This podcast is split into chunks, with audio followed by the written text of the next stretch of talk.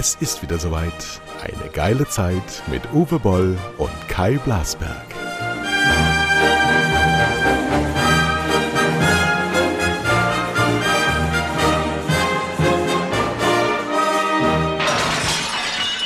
Bist Gastgeber. Achso, ich bin Gastgeber. Hier ist Uwe Boll. und, äh, Selbst Vorgespräche bringen nichts mehr. Nein, genau. Na, wir hatten ja ein Vorgespräch. Also ich, ich sag's mal so, ich war beim Neurologen, ich habe so einen Armzittern und äh, muss jetzt irgendwie versuchen, mit Krankengymnastik, autogenem Training, wie auch immer, dieses äh, Muskelzittern loszuwerden. Aber das Positive aus dem Vorgespräch, wir beide sind Titanen. Denn, genau, äh, bei mir eine Bandscheibe. Ein, eine Bandscheibe aus Titan und ich habe einen Schulterknochen aus Titan. Bei hm. dir kam es aus einem Boxunfall, wie ich das verstanden habe, und bei mir aus einem Motorradunfall. Also grundsätzlich sehr männliche Attribute, die allerdings uns zu Wracks gemacht haben. Ja, man, man, das, das Schlimme bei so einer Nummer ist ja, dass man unweigerlich spürt, man verfällt. Ja, ich habe ja jetzt nur wirklich seit 15, 16, 17 Jahren Hüftarthrose und äh, hätte schon vor 10, 15 Jahren die Hüfte auswechseln müssen oder können, aber ich bin durch Gymnastik schmerzfrei, muss ich sagen. Mhm. Da mache ich liebscher Bracht und äh, deshalb werde ich mir diese Hüfte nicht austauschen lassen. Aber ich kann aber mit der Hüfte auch leider nur noch Fahrrad fahren und Krafttraining machen. Ich kann einfach all diese Sachen, die ich früher gerne gemacht habe, mal Tennis spielen, Squash, äh, Joggen, geht alles nicht mehr. Und das schon seit 15 Jahren. Und jetzt kommt noch dieses Muskelzittern dazu, wo man dann eben, also jetzt so, und, und das ist aber, man, man spürt so das Alter äh, ja, aber dagegen muss man genau was machen. Ich habe ja ähm, vor Jahren jetzt mit dem äh, Kuhstalltraining angefangen, hat mich zum Physiotherapeuten zurückgeschmissen, weil ich einen Beckenschiefstand habe und durch die einseitige Belastung, weil ja jeder hat ja eine Präferenz, entweder bist du Linkshänder oder Rechtshänder. Das heißt, das Schaufeln mit der Gabel, wenn ich das umlage auf die andere Seite, dann sehe ich aus, als wäre ich körperbehindert. Also mache ich diese einseitige Bewegung, das sind ja Tonnen, die da bewegt werden, und dann habe ich äh, Schmerzen in den Beinen an der Seite. Die Sehnen machen das nicht mehr so gut mit. Und was, was, was müssen wir machen? Wir müssen uns mehr dehnen. Dehnen lügen nicht, wie wir wissen seit Michael Holm. Und ich habe mir jetzt dann äh, hinten mein Wohnzimmer aufgeteilt. Und jetzt mache ich ein, ein richtiges Ruder Treppstepper und ich werde mir eine Sprossenwand kaufen. Ja, wo man so, so Übungen dran machen kann und auch so Gummibälle und all das Gedöns, wo man sich halt stretcht und dehnt. Das ist ähm, langweilig. Leider, Langeweile ist nicht schlimm. Nordfriesland kennt das, aber die Anstrengung, das ist nämlich total anstrengend, so eine Scheiße zu machen. Aber muss man tun, wenn du fit bleiben willst. Ich habe ja jetzt meinen Hund hier fit und gesund durch Sport mit dem Hund und äh, sein wunderbar belebendes Momentum. Aber äh, du musst halt aufpassen. Wir gehen jetzt auf die 60 zu und wenn du die körperliche Kraft, wir sind ja beides eigentlich vom Typus her Bullen, ja, also ja, sehr körperliche Männer. Ja. Und ähm, wenn das beibehalten werden soll oder den Verfall weiter herauszögern soll, viel mehr kann man nicht machen, dann müssen wir mehr tun als früher. Früher konntest du bis morgens um acht in der Kneipe stehen und dann bist du joggen gegangen. Das geht halt nicht mehr. So ist es. Das, das ist es. Und ich würde sagen, dann können wir doch direkt mal zu Annalena Baerbock springen. Also. Warum, warum, erstens äh, Sexismusdebatte, warum wird Annalena Baerbock bei Twitter an ihren Mänteln gemessen? Ja, ich, ich äh, darf nicht mehr sagen, dass Karl Lauterbach gefärbte Haare hat, aber die Mäntel von Annalena Baerbock, die dürfen durch die Zähne gezogen werden. Mal abgesehen davon, dass sie mit Abstand die schönste Frau ist, die wir je durch Deutschland, äh, durch, durch die Welt geschickt haben und sie auch modisch absolut top äh, präsent ist. Finde ich super, aber ich würde es nicht bemerken. Warum wird das, warum wird, das ist doch Sexismus, oder? Warum wird eine Frau anders gemessen als ein Mann? Weil dem Lindner ähm, oder Jens Spahn, die aus ihren Anzügen rauswachsen, ja, weil sie, weil sie immer diese Kekse in den, in den Runden in sich hineinstopfen, das finde ich nicht in Ordnung. Warum ist das so? Nein, das ist aber ganz normal, kannst du quasi sagen. Und da zeigt sich tatsächlich auch, da gebe ich jetzt mal die Pluspunkte der gesamten Vogue-Culture. Es ist tatsächlich so, sobald eine Frau so Minister ist, wird sie nicht so ernst genommen und wird äh, sozusagen, in Englisch würde man sagen, belittled. Ne? Jetzt, ja, weil die ganze Vorpresse ist jetzt, sie reist nach Kiew, sie reist nach Russland. Genau was eigentlich Olaf Scholz hätte auch machen müssen, mit ihr zusammen. Es ist jetzt zu wichtig, dieses Thema. Ja. Scholz sitzt es aus, macht Fährt gar zu seinem nichts. Freund nach Spanien. Bitte? Fährt zu seinem Freund nach Spanien. Ja, genau. Also ich verstehe Olaf Scholz im Moment überhaupt nicht. Nee, ich auch nicht. Aber, äh, äh, aber die äh, Baerbock macht da richtig. Aber ich hoffe, sie, sie hat unseren Podcast gehört beim letzten Mal. Hat sie ja. Äh, ja, genau. Und ich hoffe, dass sie nicht einfach nur die Stimme Amerikas da wieder gibt. Da habe ich ein bisschen Angst vor, weil sie ist ja extrem gegen Russland eingestellt und für Amerika. Und ähm, ich hoffe nicht, dass sie da den, nur den Larry raushängen lässt und, und äh, Stärke zeigen will gegen Russland. Ne? Sondern, äh, wie wir gesagt haben, man muss auch mal Jönne können, also man muss auch irgendwas mal offern, um eine Sache beizulegen. Und äh, da ist natürlich die Pipeline der allererste Punkt, wo man dann einfach sagen muss, unter den bestimmten Bedingungen wird diese Pipeline tatsächlich russisches Gas nach Deutschland liefern, unter den Bedingungen auf gar keinen Fall. So. Und äh, die wollten, die Amis wollten die ja sogar vom SWIFT-System abschneiden. Ja, was sogar- aber nicht geht, was nicht geht, weil dann das gesamte äh, europäische Zahlungssystem oder das weltweite Zahlungssystem zusammenbricht. Also wir, hast du ja schon mehrfach hier in dieser Sendung auch angesprochen, ähm, wir entscheiden uns ja immer am Ende für Geschäfte. Also Menschenrechte und alles Mögliche, was wir sonst so auf den Lippen führen, spielt nicht so viel eine Rolle wie Geld. Und wenn das SWIFT ausgesetzt wird, dann sind wir alle am Arsch. Das geht nicht. Ne, Genau, das ist ja im, Prinzip, äh, da wird es ja sagen, IBANs sind nicht mehr äh, gültig. Genau. Also und, äh, und die Russen haben ja, das ist ja nicht nur Russland, sondern in Russland sind ja auch viele Firmen aus aller Welt. Ja. Und wenn du jetzt quasi da sagst, sobald die russische Grenze übertrieben wird, kannst, kommst du gar nicht mehr online, kannst gar nichts mehr buchen, kannst gar nichts mehr überweisen, kannst gar keine Rechnung mehr stellen oder kannst keine Rechnung mehr nach Russland bezahlen. Die Russen können keine Rechnung mehr außerhalb bezahlen. Das ist natürlich alles, es schreit nach einem wirklichen Gipfel. Und zwar ein Gipfel der Top-Player. Ja, und dann Der- so lange, bis man mit einer, mit einer Einigung vom Tisch geht. Genau. Und nicht immer Man muss diese sagen, wir müssen Spitzendiplomatie. Krieg mit einer Einigung vom Tisch kommen. Genau, und das ist aber genau dieser Nachteil dieser medialen Politik der letzten 20 Jahre. Du hast kein früher, früher, weißt du, die, die erste Gründung der EU, der erste G7-Gipfel, der sogenannte Gipfel, da gab's das Wort Gipfel noch nicht, da war ein Berg, hat einen Gipfel. Da haben sich die, die Franzosen und die Deutschen irgendwo in einem Hotel in der Nähe von Paris getroffen und keine Kamera war dabei. Die haben erstmal besprochen, was man eigentlich machen will. Und hier findet alles nur noch für die Medien statt. Die war gestern in der Ukraine bei dem Celesny, wie heißt der Präsident, der, um, um, um Foto zu machen. Das ist halt einfach zu wenig.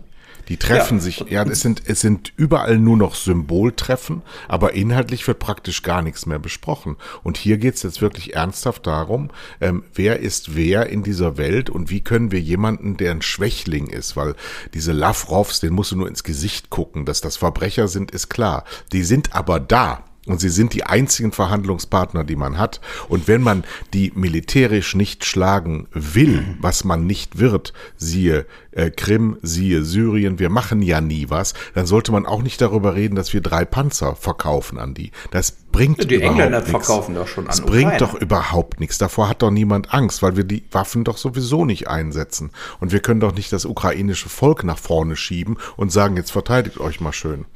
Nein, Also nein, aber trotzdem ist es natürlich eine Doppelzüngigkeit. Du kannst nicht sagen, du stehst voll hinter der Ukraine äh, und gibst dann, äh, keine Waffen. Äh, Die sind bis äh, an die Zähne bewaffnet. ja, die sie sind, aber trotzdem haben Ja. die Engländer heute an sie weitere Waffen verkauft. Mehr Ja. Waffen. Ja? Ja. So, nur, äh, wie gesagt, ich bin natürlich auch gegen jede Eskalation und es darf auf gar keinen Fall einen Krieg geben. Das ist vollkommen klar. Aber wie gesagt, man kommt ja nur einem, äh, kann einem Krieg nur ausweichen, wenn man auch in irgendeiner Weise mit Russland tatsächlich in einen aktiven, positiven Dialog tritt. Ja, um mal die, um mal die, die Stimmung aus der, aus der Luft zu nehmen, ja. So, und es ist ja, es ist ja konkret so, wenn du sagst auch, natürlich sind es Verbrecher, aber weißt du, wenn du jetzt zum Beispiel sagst, ich mache eine Bar auf der Reeperbahn auf, dann weißt du, du wirst zu tun haben mit Verbrechern. Dein ja. Vermieter, deine Lieferanten, weil es da einfach so ist. Du kannst ja. keine Bar da aufmachen, wenn du keine Deals mit irgendwelchen Verbrechern machst. Da musst du nämlich sagen, ich mache lieber eine Bar auf in Hünstetten, äh, äh, in der ganz normalen Straße, dann kannst du das auch ohne Verbrecher machen. So, jetzt ist es aber in der Welt so, die Russen sind da und sind nun mal Verbrecher. So, und äh, also jetzt äh, zum Großteil jedenfalls die, die, die Regierung, wie sie aufgebaut ist. So, und dann muss man versuchen, weil wir gar keine andere Wahl haben, es irgendwie so zu machen, dass wir unsere Bar haben können, aber die können auch noch leben und wir überleben. Ja, ja aber so. wenn du jetzt mal die Potentatenstaaten dir anguckst, ja, die sind ja alle höchst fragil. Der Putin geht nur nach außen, damit er nicht nach innen schauen muss, weil da fliegen ihm die Sachen nämlich sonst um die Ohren. Also genau. braucht er außenpolitisch eine Bedeutung. Er muss diese Weltmachtstreben der UdSSR zurückholen. Bei Erdogan ist es schon gescheitert, das ist alles total im Brot, trotzdem kann er noch Repression ausstrahlen. Von Syrien brauchen wir gar nicht zu reden. Boris Johnson ist ein ganz anderes Thema, aber dem fliegt innenpolitisch auch alles um die Ohren und Amerika ist innerlich auch faul und tot. Ja, das sind also diese ganzen Systeme, die sich immer an alten weißen Männern ausrichtet, sind kaputt und wir sind nicht kaputt. Weil wir eine, eine Diversität haben, jetzt, ich meine das jetzt nicht in dem gesellschaftlichen Kontext, sondern weil wir viele Parteien haben, weil wir viele unterschiedliche, auch sehr schwächliche Leute haben. Das kann alles sein. Aber unser System ist erwiesenermaßen viel, viel stärker, nur in dieser einen Maßgabe, nämlich die Eier auf den Tisch zu legen. Da sind wir nicht gut drin. Also sollten wir uns in diesen, ähm, in diesen Fight nicht begeben, weil den können wir nur verlieren. Und deswegen müssen wir andersrum und deswegen sind schöne Mäntel von Annalena Baerbock allemal wichtig. Das ist nicht unwichtig, da, da aufzutreten, nämlich anders aufzutreten. Du weißt ja von Tele 5, anders ist besser. Und äh, diesen, diesen, äh, dieses Beispiel sollten wir beibehalten. Viel reden, lange reden, oft reden, ständig genau. reden. Und, und ich habe das im, im Business immer, wenn du einen Gegner nicht schlagen kannst, umarme ihn. Ja, geh auf ihn zu, mach die Faust in der Tasche, ver, verkneift dir das letzte Wort zu haben. Das ist allemal besser, weil die gehen irgendwann alle über den Jordan und wir bleiben. Und wir sind wirklich Europa ist das stärkste System weltweit. Niemand ist so anziehend wie Europa. Es ist nicht Afrika, es ist nicht Asien, es ist schon gar nicht China, es ist nicht Indien. Niemand will nach Russland emigrieren. Alle wollen zu uns und das ist ein Kompliment und das ist gut. Und diese positiven Drang, den sollten wir nutzen und nicht ständig immer nur über unsere Bedrohungen und ach, wie schwierig alles ist. Es ist doch toll. Es ist doch großartig, dass wir hier alle so leben können, wie wir leben. Aber wir müssen auch was dafür tun und nicht immer nur sagen, oh, der hat wieder eine Bedrohung und der will mich zum Opfer machen und da habe ich einen Nachteil. Das muss aufhören. Wir müssen ja, gut, Stärke zeigen, aber das ist mentale Stärke und nicht diese, nicht sagen, wir sind plötzlich eine militärische Weltmacht. Wir sind lächerlich militärisch und bleiben es. Nee, wir sind aber eine wirtschaftliche Weltmacht ja. und sind für die Russen extrem wichtig. Total. Und die, das müssen wir jetzt ausspielen. Und dazu muss man eben aber auch dem Putin ganz konkret sagen, diese Pipeline wird in Betrieb genommen. Unter folgenden Bedingungen. Dann hat er ja was davon äh, keinen Krieg gegen die Ukraine anzufangen. Ja? Wenn man schon sagt, die Amis können so offerieren nichts und sind stur wie, äh, was weiß ich, Lappleder und eine Wand, dann muss man eben wirklich sagen, so, äh, wir bieten aber etwas an als Europa oder auch als Deutschland dann alleine. Ähm, und wir hoffen drauf, dass wir sozusagen zivil und in Frieden äh, leben können und dass diese militärischen Konflikte ähm, nicht nötig sind, auch in Zukunft nicht. Und die anderen Punkte von Putin, eben dieses, dass wir nicht Schweden oder Finnland äh, oder äh, wusste ich gar nicht, dass Schweden und Finnland überhaupt nicht in der NATO sind, habe ich keine Ahnung von. Aber äh, dass man einfach dann die Ukraine zum Beispiel da einfach sagt, die werden kein Mitglied der NATO, das finde ich schon verständlich. Dass man einfach auch aus, aus Deutschland einfach sagt, so wie wir ja zum Beispiel auch sagen in, in der EU, wir nehmen die Türkei nicht auf, weil es einfach viel zu viele Gründe gibt, die nicht aufzunehmen. So, ja, und äh, das ist eben richtig, die Türkei nicht in die EU aufzunehmen.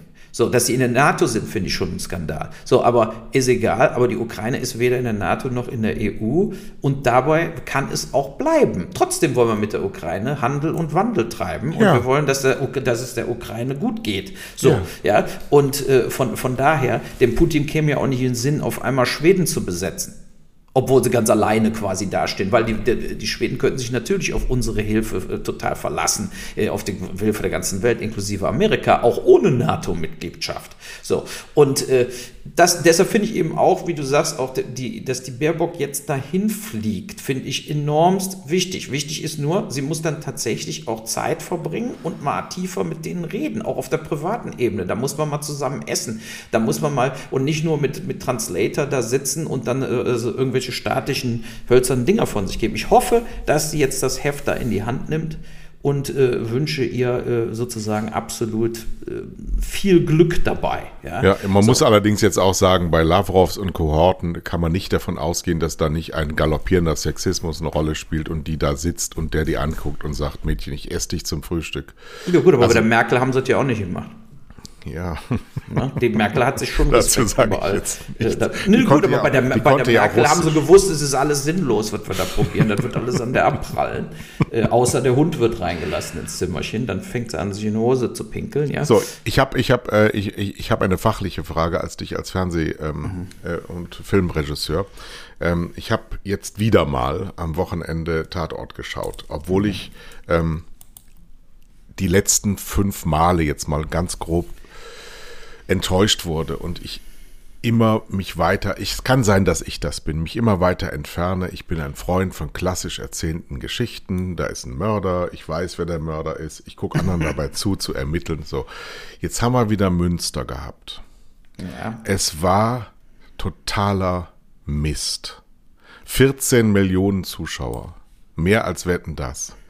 Ähm, Overacting, wie sie wie, wirklich wie wie wie einer wie einer wie einer Kreisschauhalle in in Bad Münstereifel dritte Klasse. Äh, dieser Thiel, ich nenne ihn Infantil jetzt, äh, der hat sowas von von drüber gespielt, dass du wirklich gesagt hast, ey Leute, dann war da eine dunkelhaarige. Die, mhm. die war ganz offensichtlich, ich habe die auch gegoogelt, dann die, die hat einen iranisch, afghanisch Namen, weiß der Geier, die hieß dann Annika Kröger und konnte gar nicht schauspielern.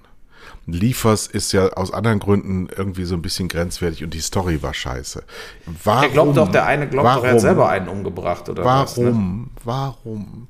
kriege ich nicht mal wieder einen guten Tatort serviert? Was ist denn da los? Ist Corona gegen Drehbücher?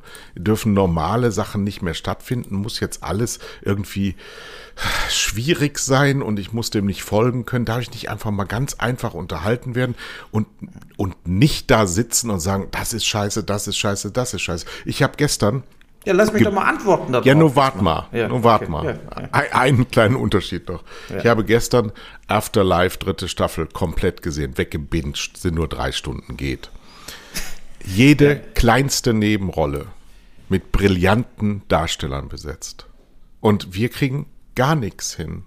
Ist das jetzt von mir so eine Selbstzerfleischungsmanie oder was, was läuft da schief? Nein, was da läuft, ist folgendes dieselben Produktionsfirmen machen immer dieselben Tatorte für immer.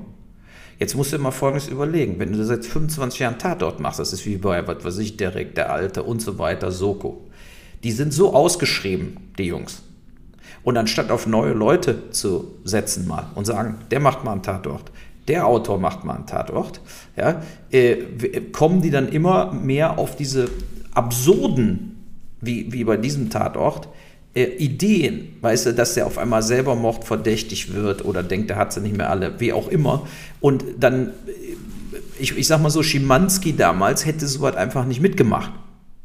Ja. Ne? So, der hätte gesagt, ich bin der Kommissar hier im Ruhrport und äh, es ist nicht so, dass ich auf einmal auch tatverdächtig bin, weil das einfach vollkommen unrealistisch ist. Passiert den meisten, äh, äh, sagen wir mal, äh, Mordermittlern sowieso nie in ihrem Leben, dass sie auf einmal denken, sie haben selber einen umgebracht, dann kommen sie nämlich in die Klapse. So, und so weiter und so fort. Und es ist einfach so, dass dadurch diese Stories, ich guck, muss zugeben, ich gucke jetzt überhaupt keine Tatorts mehr schon seit längerem, weil ich genau das festgestellt habe, dass es immer absurder wurde oder auch mit den Schweiger-Tatorts immer unrealistischer.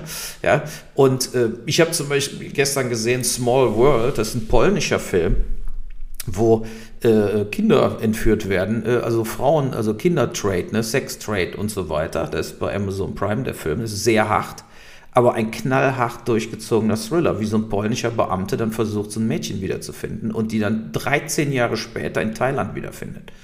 Und äh, äh das, das ging aber richtig an die Nieren. Und da wird einem, wenn man so einen Film sieht, dann auf einmal vollkommen klar, wo der Unterschied ist. Die hatten wirklich was zu erzählen und hatten auch die Eier, es so zu erzählen, wie man es erzählen muss. Also der Film war ab 18. Äh, und äh, der deutsche Tatort ist eben weichgespültes Rentnerkino. Und, wir geben äh, so wahnsinnig viel Geld für all diese Sachen aus. Und wie gesagt, gestern Afterlife, da sind Figuren drin, die sind natürlich alle total überzeichnet und die Männer sind fast alles wirklich Heimbewohner, ja. Aber da ist so viel ähm, Basierung doch drin. Es ist halt nur überzeichnet. Du kannst diese Figuren aber nacherzählen. Und es ist, es ist von, von dem lustigsten Lachen zum sofortigen Heulen ist es drei Sekunden. Und äh, was hinterlässt Deutschland international für eine Spur? Sag mir das mal. Was, was, wofür stehen wir in diesem Kulturgut Film und Fernsehen? Ja, für nichts. Also wir, so. wir äh, verkaufen ja auch nichts ins Ausland. Sagt also, man immer wegen der Sprache, weil die so Ja gut, aber die Sprache, ist. es gibt ja auch äh, Frankreich, Italien, Spanien und so weiter. Ich gucke zum Beispiel gerade die letzte Staffel von Gomorra, äh, ja. diese italienische Mafia-Serie bei Sky und es ist natürlich eine ganz andere äh, Erzählqualität die, äh, die in Deutschland niemand jemals erreicht hat, muss man einfach ganz klar sagen. Es gibt keine einzige deutsche Serie. Äh, da gab es ja mal Four Blocks in Berlin, wo dann eben mit Araber-Clans, die war nicht schlecht, aber das kannst du mit Gomorra überhaupt nicht vergleichen. Und ähm, ich glaube, dazu gehört zuallererst mal der Mut, dass man nicht versucht, äh, irgendwelche Formulare auszufüllen. Also so dieses, aber es muss dann das passieren. Und dann gucken wir hier, dass wir unseren Handlungsstrang nach 25 Minuten, äh, muss es einen Höhepunkt geben, da muss es eine Erleichterung geben. also es gibt ja so wirklich so, so äh, Drehbuchschulen fürs öffentlich-rechtliche Fernsehen, wo du einfach siehst, der, äh, die Personen müssen eine gewisse Wandlung mitmachen und so weiter. Und wenn man das einfach mal alles über den Haufen schmeißen würde, äh, dann äh, würde man auch Sachen kriegen, die plötzlich sehr, sehr überraschend sind und beziehungsweise einen dann auch fesseln. Ich habe zum Beispiel, da hat mir einer so einen Link geschickt, da gibt es so, was weiß ich, irgendwelche Kinofreaks und die auf dem YouTube-Channel, die machen jede Woche so Filmbesprechungen. Und die hatten Hanau jetzt dabei, diese Woche. Und die haben da eine Stunde drüber geredet, ja, und äh, meinten dann eben diese, die, die, Inszenierung an sich, also der Chef Mannekes ist super, diese Tatdarstellung auch und so weiter. Dann fanden sie mich am Schluss als im Dokumentarteil, wo ich da durch Hanau vor, das fanden sie daneben, das meinten sie wäre gar nicht nötig gewesen und so weiter. Haben dann aber gesagt, und das fand ich das Beste in der ganzen Sendung, weil das hat mir so ein bisschen, äh, fand ich sehr positiv ist aber der Boll erzählt eben Sachen ganz anders wie die anderen. Und deshalb ja. ist es ein Film, den man sich angucken sollte. Das hat er schon bei Auschwitz gemacht, meinten sie, wo wir dann wirklich einfach das Töten gezeigt haben, Gaskammern und so. Und, äh, und das fand ich ein großes Lob, weil es ja äh, äh im Endeffekt so ist, was, was ist denn ein Künstler? Was ist das? Ist, ist doch keine Kunst, Soko zu drehen vom Blatt Papier mit ein paar Schauspielern dahinzustellen, äh, Kamera anzumachen, die dann ihren Text aufsagen. Sondern, da äh, ist der Moment gekommen, wo Herbert Achternbusch noch einmal erwähnt werden sollte. Ja. Ein Mensch, der mich äh, mehr geprägt hat, als er wusste, weil ich ihn nie kennengelernt habe. Anders als Franz Xaver Krötz, den ich kennenlernen durfte. Und Herbert Achternbusch ist äh, mir so nahe gekommen mit dem Satz, wir haben keine Chance, also nutzen wir sie damit habe ich zwar quasi 15 Jahre Tele 5 betrieben und ein anderer Satz von Herbert Achternbusch ist überliefert zum Thema Kunst. Kunst kommt von Kontern und nicht von Können. Dass ja, die das Aufgabe von Kunst ist eben Kontrapunkte zu setzen und Aufmerksamkeit zu erregen auf Momente, ähm, die nicht im Mainstream versinken. Deswegen ist unser Podcast auch bei denen, die ihn hören, so beliebt weil da eben was ganz anderes vorgetragen wird. Merkt euch den Satz, Kunst kommt von Kontern und ein Künstler ist Uwe Boll. Meine Enten rennen wieder über über äh, Und der Hund schon hinterher, oder was? Macht das? Nee, nee, nee. Ähm, ich gucke nur gerade, die kommen immer hoch, weil sie immer Hunger haben und sie sind mittlerweile abgerichtet darauf, dass äh, da so ein Mann rumrennt, der mit Körnern durch die Gegend schmeißt. Nur bin ich gerade im Podcast, deswegen kann ich gerade nicht helfen. Also, Uwe Boll ist ein Künstler und er kontert mit seinen Werken regelmäßig. Manchmal hat er Filme gemacht, die nur Geld verdienen sollten, was sie dann auch ein paar Mal getan haben. Und manchmal hat er Filme gemacht, die nur das äh, besprochen haben, was sie besprochen haben. Nur da eben nicht in Rücksichtnahme auf das, was vielleicht gedacht wird, gerne gesehen zu werden. Ja. Aber ja. das ist eben so, wie es jetzt heutzutage gar nicht mehr so beliebt ist. Ne? Ich habe zum Beispiel gestern auch gelesen, der Jean-Jacques Benet ist tot. Ja. Äh, ne? Der ist mit 74 gestorben und er hat damals ja gedreht äh, Diva. Ja. Dieser, dieser sehr kultische Film und dann noch so ein Film mit Beatrice Dahl, so ein, äh, wie hieß der nochmal? Der war aber äh, äh ja, sehr viel Sex drin und so weiter. So, das ist 30 Jahre her. Und dann habe ich mal so die Rückblenden da bei dem, also so die Nachrufe gelesen. Und ähm, danach kam eigentlich nichts mehr. Der hat noch einmal mit den teuersten französischen Filmen danach gedreht, weil er ja hochgehypt wurde. Da haben sie ihm Geld ohne Ende gegeben mit Gérard Depardieu, der total gefloppt ist. Dann hat er noch ein, zwei andere Sachen gedreht. Also in 30 Jahren hat er danach irgendwie noch drei Filme gedreht. Und dann äh, hat er irgendwelche Bücher geschrieben und ist dann nach langer schwerer Krankheit äh, äh, gestern oder vorgestern oder wie auch immer gestorben. Und da denkt man sich natürlich auch, das ist mal interessant zu sehen, war vielleicht auch seine eigene Schuld, keine Ahnung. Aber dass jemand, der so in den Markt reinhämmert, wie mit Diva damals, kann ich mich noch genau daran erinnern, bin ich ins Broadway-Kino in Köln gegangen, um den Film ja. zu sehen. Ne? Dass der dann auch irgendwo, weil er ja eine sehr eigene Sprache hatte, auch eine sehr eigene Bildsprache, dass der dann auch irgendwo ausgesondert wurde. Und das war dann für den. Ne, nach dem Motto, ach so, du willst jetzt nicht typische, was weiß ich, äh, Dings hier für uns drehen, äh, ja, dann wirst du eben in die Geschichte eingehen als einer der Regisseure, die zwei interessante, gute Filme gedreht haben und danach vollkommen, äh, also die letzten 25 Jahre hat er überhaupt keine Rolle mehr gespielt eben, äh, und der ist mit 74 gestorben. Das heißt, ab, ab dem 49. Lebensjahr war der im Prinzip aus der Filmbranche komplett ausgeschlossen. Und da weiß ich nicht, ob das Absicht war oder nicht Absicht. Und beim Achternbusch war es ja auch so ähnlich wie beim, wie beim Schlingensief und so weiter, dass diese Leute ja auch immer einen erbärmlichen Kampf führen mussten, um überhaupt eine müde Markt zusammenzukriegen für Filme.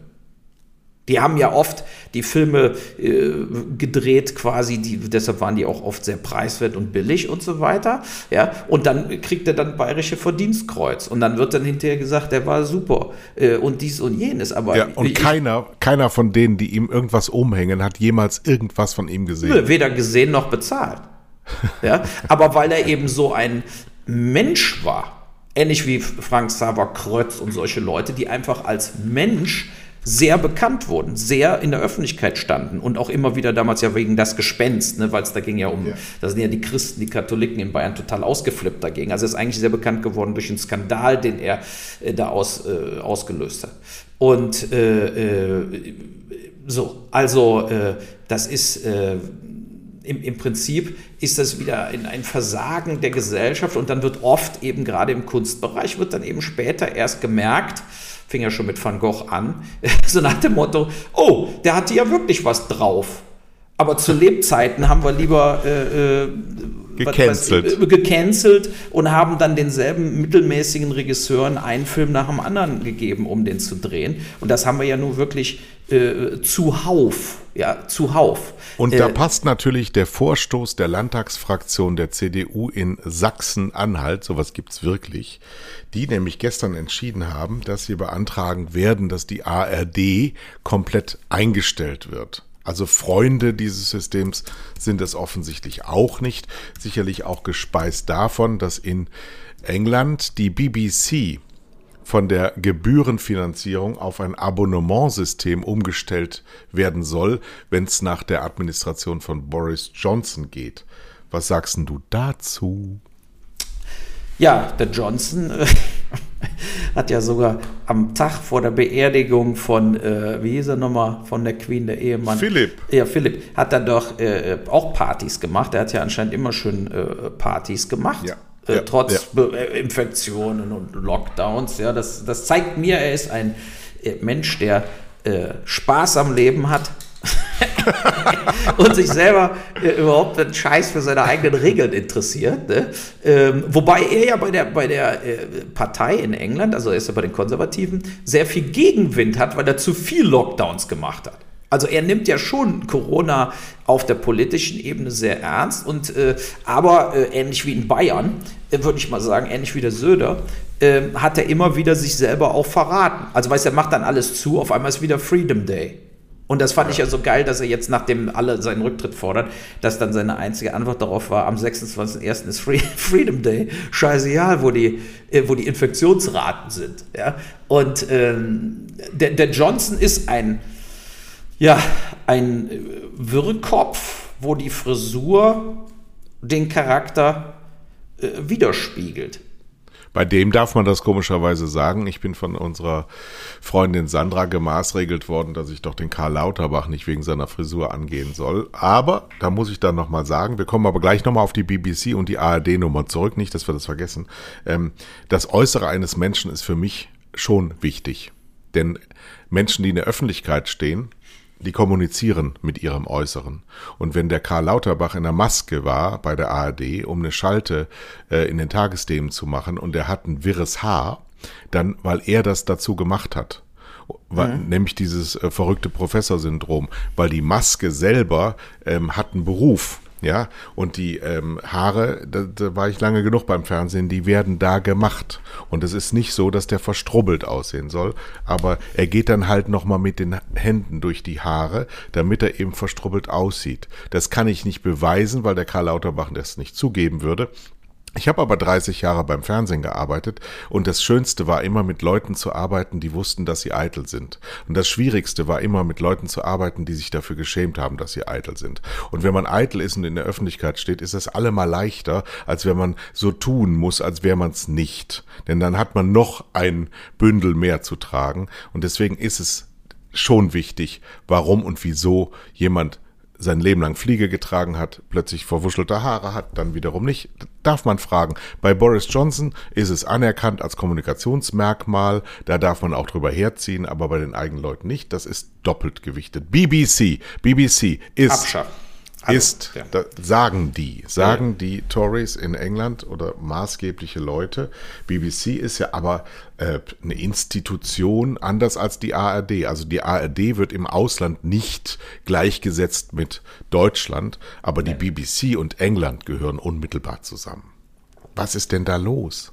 Ja, es gibt ja da nicht ARD und ZDF, sondern nur ein öffentliches ja. Ding, so die BBC. Und die BBC ist natürlich auch weltweit bekannt für News äh, äh, weltweit, Korrespondentennetz ja. und so weiter. Durch die englische Sprache haben die Engländer natürlich schon immer den Vorteil gehabt, sowohl bei Film als auch im Fernsehen, weltweite äh, äh Erfolge auch zu feiern.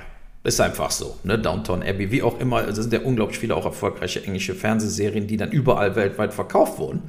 Ähm, das war bei deutschen Sachen eigentlich nie wirklich der Fall. Ähm, und ich halte es natürlich auch in Sachsen-Anhalt oder was, die wollen ja die ARD abschaffen. Hier ist der Punkt. Ähm, es gibt unglaublich viel Korruption in öffentlich-rechtlichen. Es gibt unglaublich viel Geld, äh, was zum Fenster rausgeschmissen wird. Es gibt Stabstellen, die sind vollkommen sinnlos. Und die Budgets von, öf von öffentlich-rechtlichen Sendern könnten viel mehr, viel geringer sein. Ja, mit Verwaltungseinsparungen, ähnlich wie mit dem gesamten Beamtenapparat. So auch bei der BBC. Aber was wäre denn, wenn wir die wegnehmen würden? Ne, nimm mal die BBC weg, äh, ARD, ZDF, äh, Rai in Italien, nimm mal diese ganzen staatlichen Sender weg. Dann hast du Berlusconi, Bunga Bunga, äh, äh hast Joko und Klaas und hast dann Nachrichtensender wie NTV die aber weltweit wenig, sagen wir mal, Reportagen und so weiter wirklich machen, wenig Informationen mit Korrespondenten bekommen. Es wäre natürlich eine Schädigung und ich bin äh, natürlich nicht dafür, die öffentlich-rechtlichen Fernsehsender in Deutschland abzust äh, Ich auch nicht. Ich bin nicht dafür, aber ich bin natürlich für einen, äh, einen revolutionären Umbruch Wer soll das denn machen? Die Gerade, selber können es nicht. Ne, die selber nicht. Da müssen mal andere Manager kommen und da müssen dann eben mal auch andere Leute mal die Degeto führen und so weiter und so fort und keine Eigengewächse, wo dann, wo dann eben mehr äh, Mut passiert und mehr äh, Risiko eingegangen wird und nicht immer nur auf selber gesetzt wird.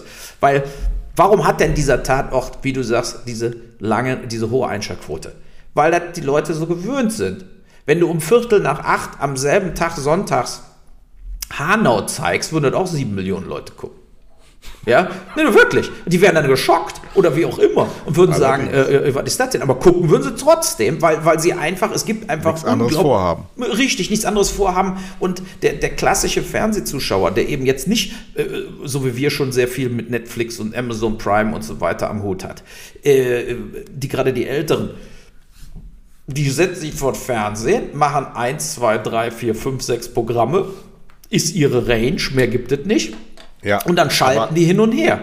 Ich, ehrlich, das ist eine große Gefahr für die Kultur, weil äh, äh, ein System, das acht Milliarden plus X, genau die Summe kennen Sie ja selber nicht, äh, Jahr für Jahr einfährt, hat natürlich unglaubliche Möglichkeiten, ähm, die Kultur zu beeinflussen. Dadurch, dass wir aber Einschaltquoten abhängig programmieren, gerade das ZDF ist ja davon geeilt, bei den Zuschauern 3 plus haben sie die höchsten Einschaltquoten aller Zeiten gehabt im letzten Jahr, weil sie eben diese Krimi-minded auch für ein älteres Publikum programmieren und alles, was jünger ist, in diese Funkstrecke ab, abschieben, ähm, funktioniert das System so eben dann gar nicht mehr, weil das Innovation dann gar keine Chance mehr hat. Und das ist ein riesig, riesengroßes Problem, weil von außen keine Einflüsse kommen, weil du richtigerweise sagst, die Produzentenlandschaft ist öffentlich-rechtlich geprägt und rein kommst du da nicht. Du kommst da nicht rein, es sei denn, du kennst einen, der ganz oben äh, drin ist, aber dann ist es, gibt es auch wieder Selbstreinigungskräfte.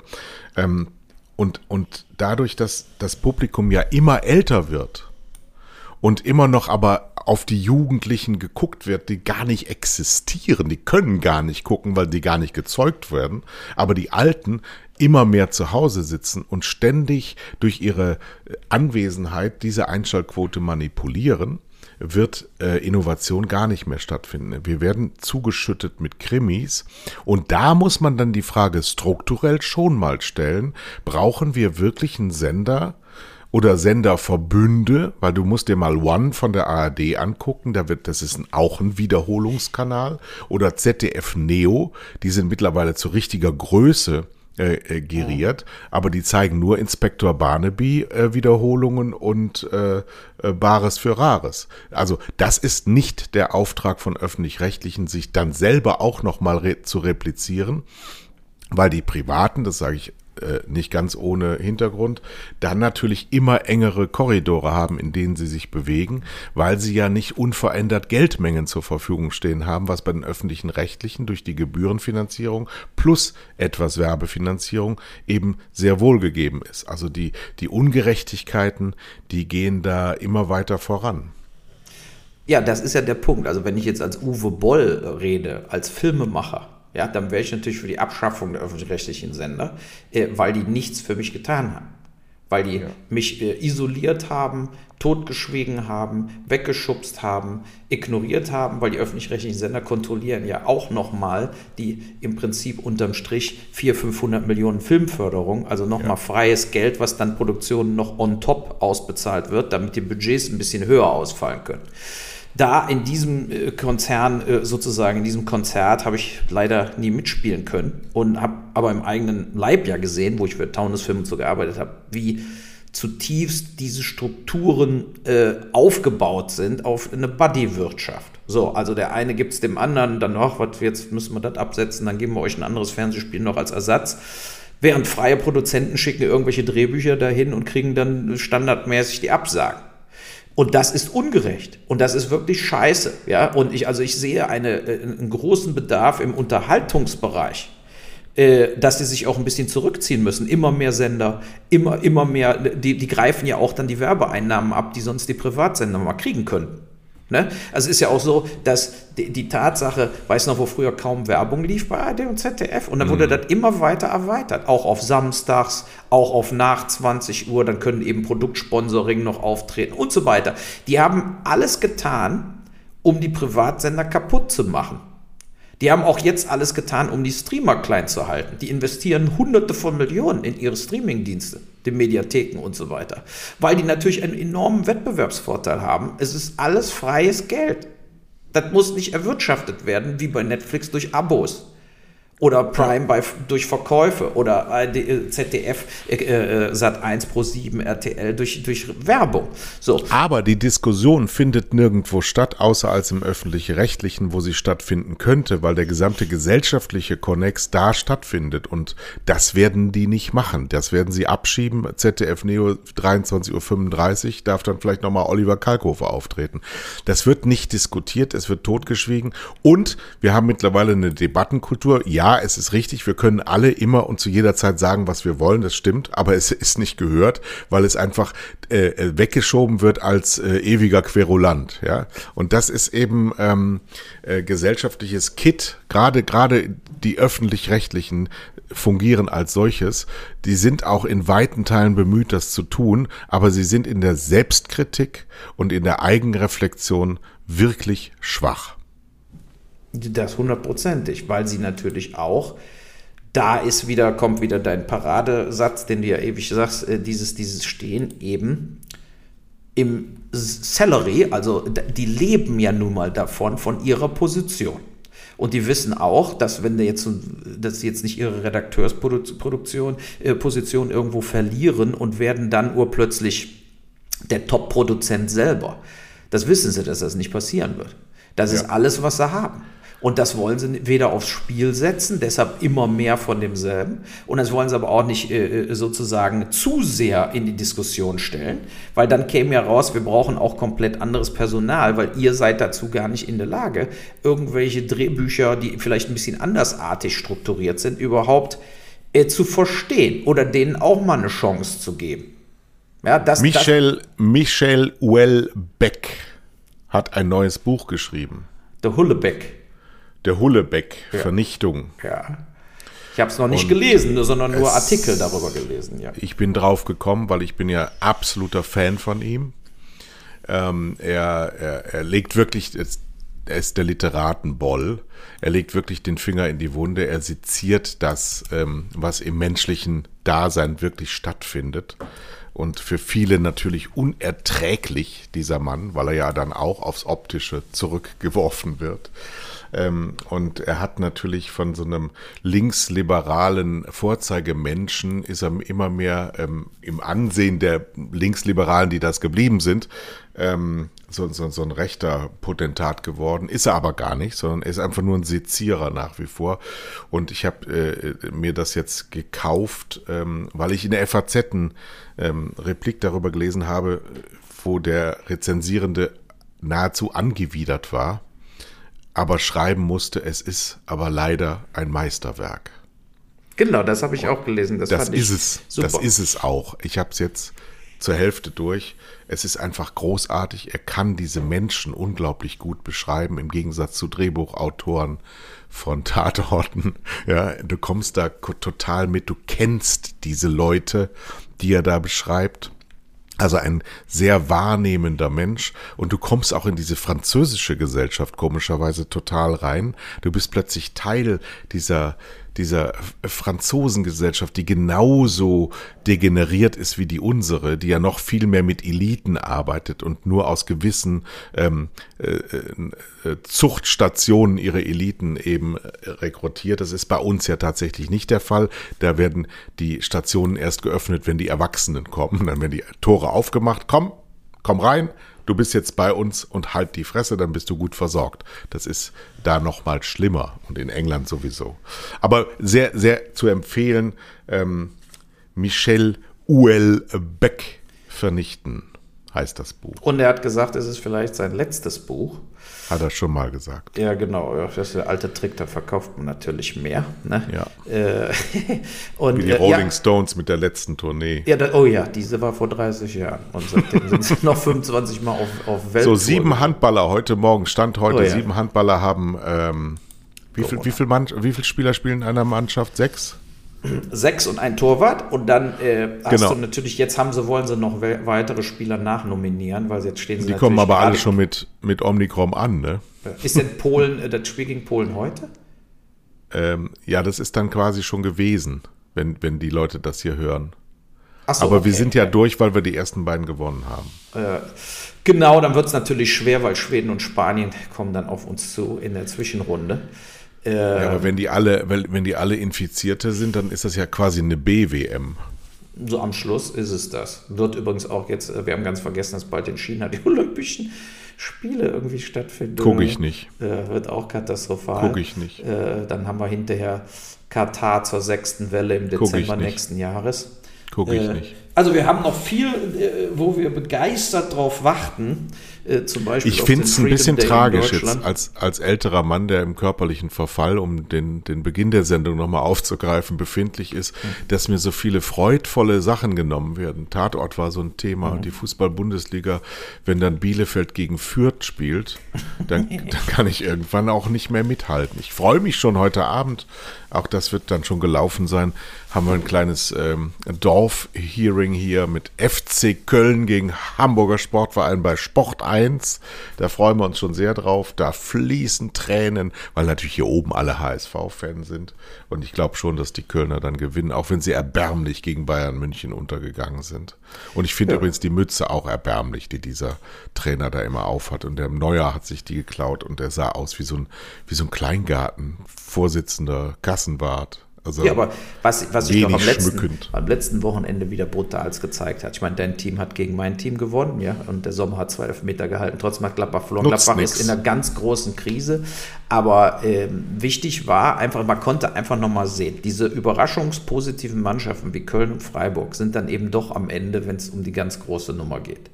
Und das zeigt eben auch diese Zweitklassigkeit der Bundesliga insgesamt. Während die Engländer sechs, sieben Mannschaften haben, die wirklich international top mithalten können, haben wir eigentlich nur eine und Dortmund ab und zu mal in Vollbesetzung, wenn sie einen guten Tag haben. Äh, aber sonst ist eigentlich nur eine Mannschaft in der Bundesliga. Und dann, wenn man dann eben in Köln 4-1 gewinnt, das ist, da zeigt eben auch, dass da äh, vollkommen Klassenunterschiede einfach ist, sind. Die Wahrheit ist aber auch, wir sind natürlich zweitklassig, weil wir, ähm, weil wir ähm, ein sehr stringentes ähm, Corona-Management haben, während in England, Italien, Spanien ähm, die Einnahmen weiter fließen, weil ganz andere Finanzierungsmöglichkeiten da sind, nehmen wir jetzt auch noch die Zuschauer weg.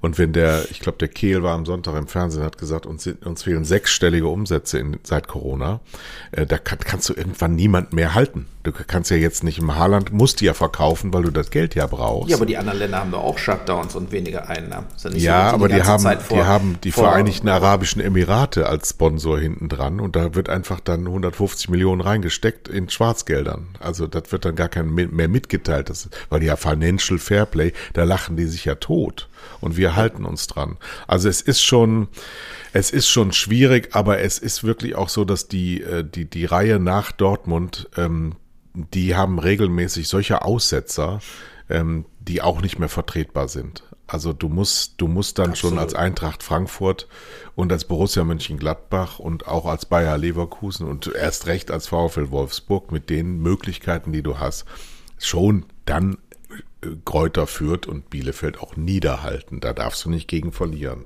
Du hast ja auch gesehen, was Bayern, äh, wie Bayern Dortmund abgefertigt hat, fertig gemacht hat. Ne? War ja auch ein hohes Ergebnis, glaube ich, nochmal. Also, was war das? 3-0, 4-0, 5-0, 5-1, wie auch immer. Die Dortmund haben eine Klatsche gekriegt. Äh, dafür ist der Lewandowski Fußballer des Jahres da geworden von der FIFA. Messis Gesicht rutschte ihm fast. Äh, ja, wofür will Messi denn jetzt mal ausgezeichnet werden? Das ist ja. doch jetzt auch das Beste vorbei. Ja, aber oder? absolut. Das, aber das zeigt die gesamte Arroganz. Und es geht dem Messi sowieso nur um die Kohle. Der hat bei mir so verschissen, seit er in Barcelona diesen tränenreichen Ab Abschied gemacht hat und so getan hat. Oh, das ist meine Heimat. Aber wenn er mir nicht 50 Millionen im Jahr zahlt, bin ich weg. ne? Da hätte er mal sagen können, das ist meine Heimat. Ich spiele für 5 Millionen weiter. Ne? Das ist für andere auch noch Geld. Ja, äh, aber das ist für die natürlich äh, ähm, Hanebüchen. Und ähm, auch diese, dass jetzt der Djokovic zum neuen Hero äh, gemacht wird, finde ich auch absolut lächerlich. Ja, ist äh, es. Ja, also es ist aber auch lächerlich, dass die Tagesschau das als Meldung Nummer eins bringt. Richtig. Also, sorry, ja, ehrlich. Genau. Sind wir und alle ist so traurig, dass der beste Tennisspieler nicht mitspielen kann. Äh, da wird ein riesen Zinnober gemacht. Er hätte sich ja scheiße nochmal impfen lassen können, wäre das ganze Problem nie aufgetreten. Ja, Da muss er ja. nicht fuschen, da muss er kein, äh, keine Tests fuschen oder sonst irgendwas. Und ähm, also ich finde das total lachhaft. Und dann auch der serbische Präsident so, das ist, weil alle gegen uns sind. Ja, ja, ja, ja sind wir sein. ja auch alle. Ne? ja, so, also, ich habe übrigens noch eine Wette laufen, noch im Fußball äh, aufzunehmen. Ich wette, dass Bayern München Erling Haaland kauft. Das wäre eine gute, wäre auch für Bayern natürlich gut. Ne? Das wäre natürlich für äh, Lewandowski problematisch, aber Lewandowski wird ja auch Lewandowski will ja auch weg. Und der, der Müller ja wird zwei Jahre zu Juventus. Genau, genau. Also und äh, Lewandowski ist jetzt knapp 34 ja. und der Haaland ist 21. Also das passt wie Arsch auf Eimer und äh, ich glaube, der Haaland käme auch ganz gut mit Bayern München zurecht. Ja, man kann die, also man hat mit Sané ähm, und, und Gnabry Spieler, die so einen Spieler auch gut einsetzen ja. können. Der ja, Haaland also. ist eben schnell und kann einfach in die Lücken vorstoßen, sehr, sehr flott. Ja. ja. Und äh, von daher äh, wäre das sicherlich auch äh, nicht verkehrt. Ne? Aber teuer. Teuer, teuer, teuer. Ja, 100 Millionen mindestens, würde ich mal sagen. Ja. Also, dann sage ich doch, wir sind da für, zu Ende für heute. Und dann sagt der Uwe Boll. Tschüss.